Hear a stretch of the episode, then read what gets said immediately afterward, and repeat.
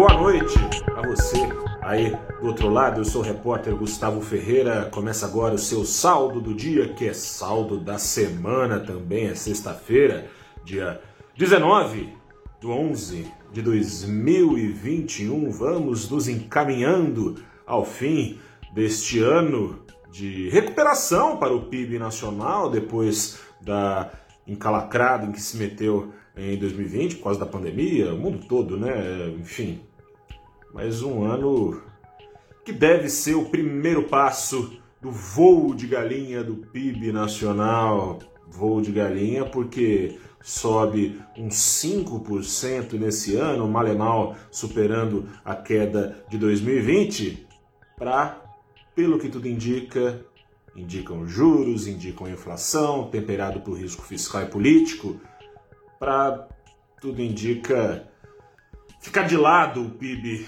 no ano que vem, voo de galinha no PIB, voo de galinha na bolsa, voo de galinha no câmbio também nesta semana.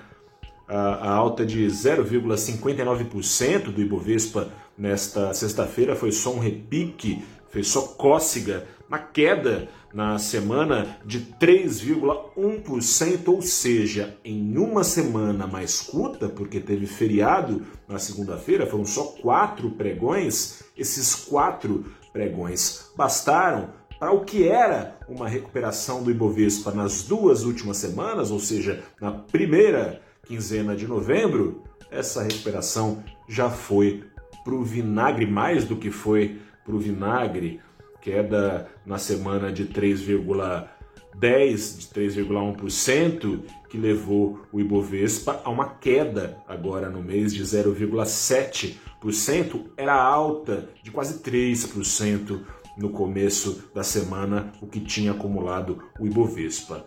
No câmbio, mesma coisa, o real quase apagou toda a sua recuperação, recuperação do real é, na semana foi reduzida a, a 0,7%, 0,7%, que com alta de 0,7% nesta sexta-feira, totalizou na semana então uma alta de 2,75% para o dólar frente ao real, apagando a recuperação praticamente da moeda brasileira também nessa primeira quinzena de novembro.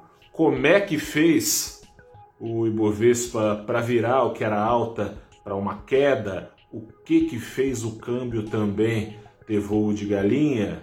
Não só a perspectiva de voo de galinha para o PIB, mas a sua, os seus temperos, né? É, tempero é o risco fiscal especial deles, a PEC dos precatórios vinha nas duas últimas semanas semanas, trazendo menos incertezas.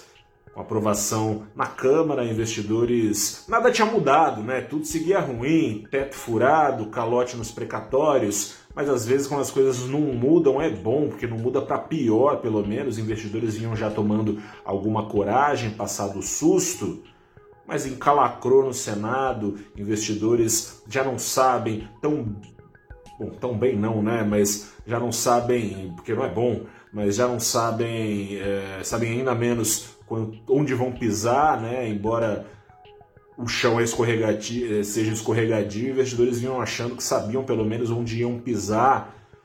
Não sabem mais, encalacrou no Senado, teve esse repique no Ibovespa em partes, porque parece que vão. É isso, né? Quando atrasa lá no parlamento, o governo chama açougueiro, vão fatiar a PEC dos precatórios por hora.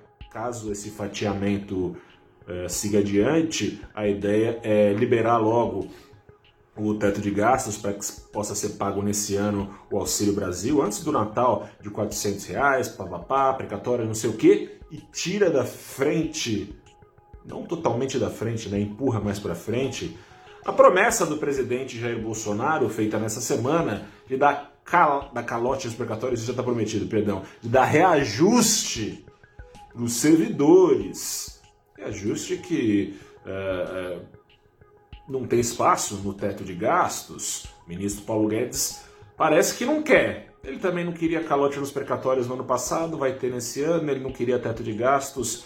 ele não queria furo no teto de gastos, teto de gastos ao chão. O presidente da Câmara, Arthur Lira, diz que não tem espaço para esse reajuste. Ele também dizia que a Câmara não vai, não ia rasgar a lei de responsabilidade fiscal. A gente sabe tudo o que está acontecendo. Não dá para ter confiança no futuro do Brasil, ainda mais tendo em vista que quando saírem da frente as incertezas sobre o que será a PEC dos precatórios, vem eleições.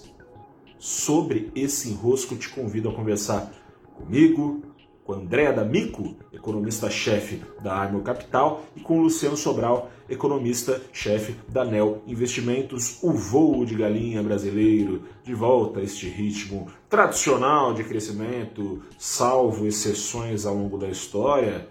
Esse assunto é importante você ficar de olho para entender as implicações e as causas, claro, deste pisar no freio abrupto que a economia brasileira deve dar no ano de 2022. Forte abraço a você. Nos falamos na segunda-feira, então, para esse bate-papo às 8 da manhã no canal do Valor Invest, no programa Abrindo os Trabalhos, 8 e meia da manhã no canal do Valor Invest, ou no YouTube, ou no Facebook, ou no Twitter, ou no LinkedIn. Grande abraço, até a próxima.